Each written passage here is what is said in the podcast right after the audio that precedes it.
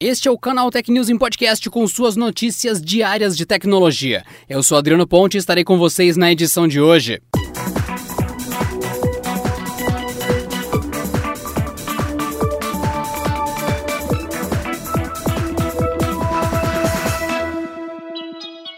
O iPhone 12 finalmente ganhou uma data de lançamento, 13 de outubro. A Apple anunciou nesta terça-feira o evento High Speed, ou Olá Velocidade, em tradução livre. E isso vai acontecer na próxima terça, quando são esperados ao menos quatro modelos do novo iPhone. Respeitando as medidas de distanciamento social para evitar a disseminação do coronavírus, o evento será transmitido no canal oficial da Apple no YouTube e também no seu site oficial. A transmissão começará às 14 horas no horário de Brasília. Pela primeira vez na linha de iPhones, a Apple deve apresentar quatro modelos na nova geração, devendo ser anunciados as versões iPhone 12, iPhone 12 Pro, iPhone 12 Pro Max e uma edição inédita com tela menor chamada de iPhone 12 Mini. Todos os modelos serão equipados com o um novo chip da maçã, que é o A14 Bionic, fabricado no processo de 5 nanômetros pela TSMC e com suporte para 5G. Boa notícia em meio à pandemia de coronavírus. Em setembro, houve recorde de diminuição de casos e mortes da doença no Brasil.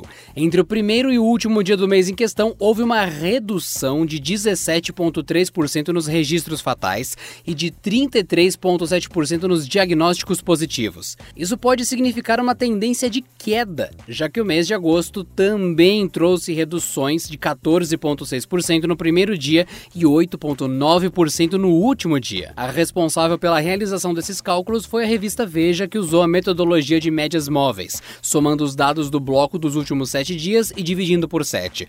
Dessa forma, são atenuados os atrasos de notificações tradicionais aos finais de semana, quando parte das secretarias de saúde está em esquema de plantão e demora a enviar as notificações ao Ministério da Saúde. A revista ainda acrescenta que o período de estabilidade é determinado quando casos e mortes estão em variação inferior a 15%, para mais ou para menos. A publicação conclui que, em relação a mortes, o país enfrentou sucessivas altas entre março e maio. Junho, julho e agosto apresentaram estabilidade, com aumento de 7,5%, 6,4% nos dois primeiros e queda de 14,6% no terceiro. Já em relação aos diagnósticos, as altas ocorreram de março a julho, passando por estabilidade em agosto e finalmente queda em setembro.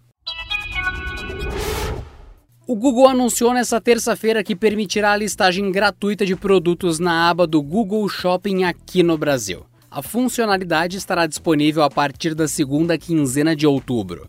Na prática, isso significa que quando um consumidor procurar um produto específico, como uma peça de roupa, os resultados da busca exibidos na aba Google Shopping serão, em sua maioria, listagens gratuitas.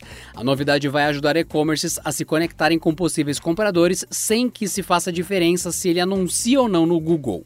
Com a mudança, varejistas brasileiros poderão usar as listagens não pagas da aba do Google Shopping através do Merchant Center, através do Merchant Center, para se conectar com os usuários que usam a plataforma para encontrar produtos. O processo será totalmente sem custos, independente dos e-commerces terem ou não campanhas do Google Ads. Para as empresas que já usam Merchant Center, nenhum esforço adicional será necessário. As listagens não pagas serão um complemento para aumentar o alcance de suas campanhas publicitárias. O aplicativo dos Correios para Android agora oferece a opção de pagamento de impostos e serviços de importação. A novidade permite pagar as taxas diretamente pelo app, tanto com cartão de crédito quanto por boleto bancário.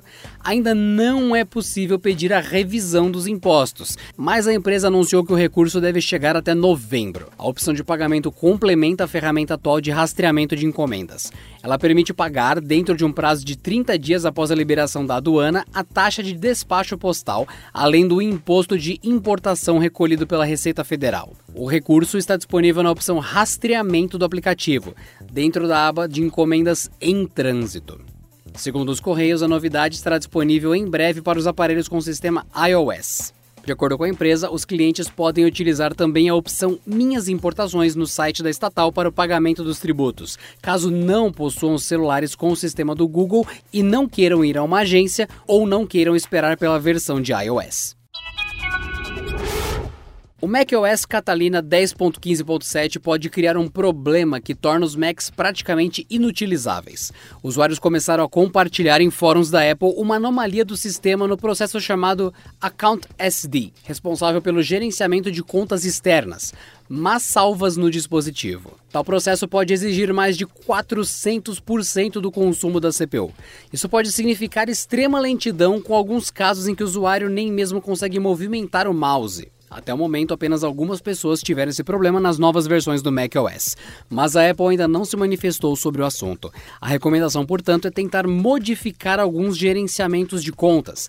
Para isso, é preciso ir em preferências do sistema e em contas de internet. Depois, apague todas as contas cadastradas no aparelho, reinicie o dispositivo e refaça os cadastros necessários. Segundo o Mac Rumors, outras ações como desabilitar detecção de contas de e-mail e logout do ID da Apple também ajudam a amenizar o problema.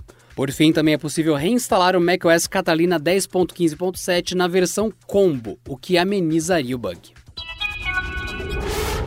Com isso, você ficou por dentro dos principais acontecimentos de tecnologia de hoje. Então, acesse aí no seu celular ou computador vote.premioibest.com, tudo junto, e vote em nós no Canaltech, na categoria Conteúdo de Tecnologia. Estamos concorrendo no top 10 e contamos com a sua ajuda que ama o nosso noticiário de tecnologia. Dá essa força para nós, vote.premioibest.com. E por hoje é só, pessoal. Nos vemos na próxima quarta-feira em mais uma edição do Canal Tech News Podcast. Bom descanso e até lá. Este episódio contou com o roteiro de Rui Maciel, edição de Mari Capetinga e editoria-chefe de Camila Rinaldi.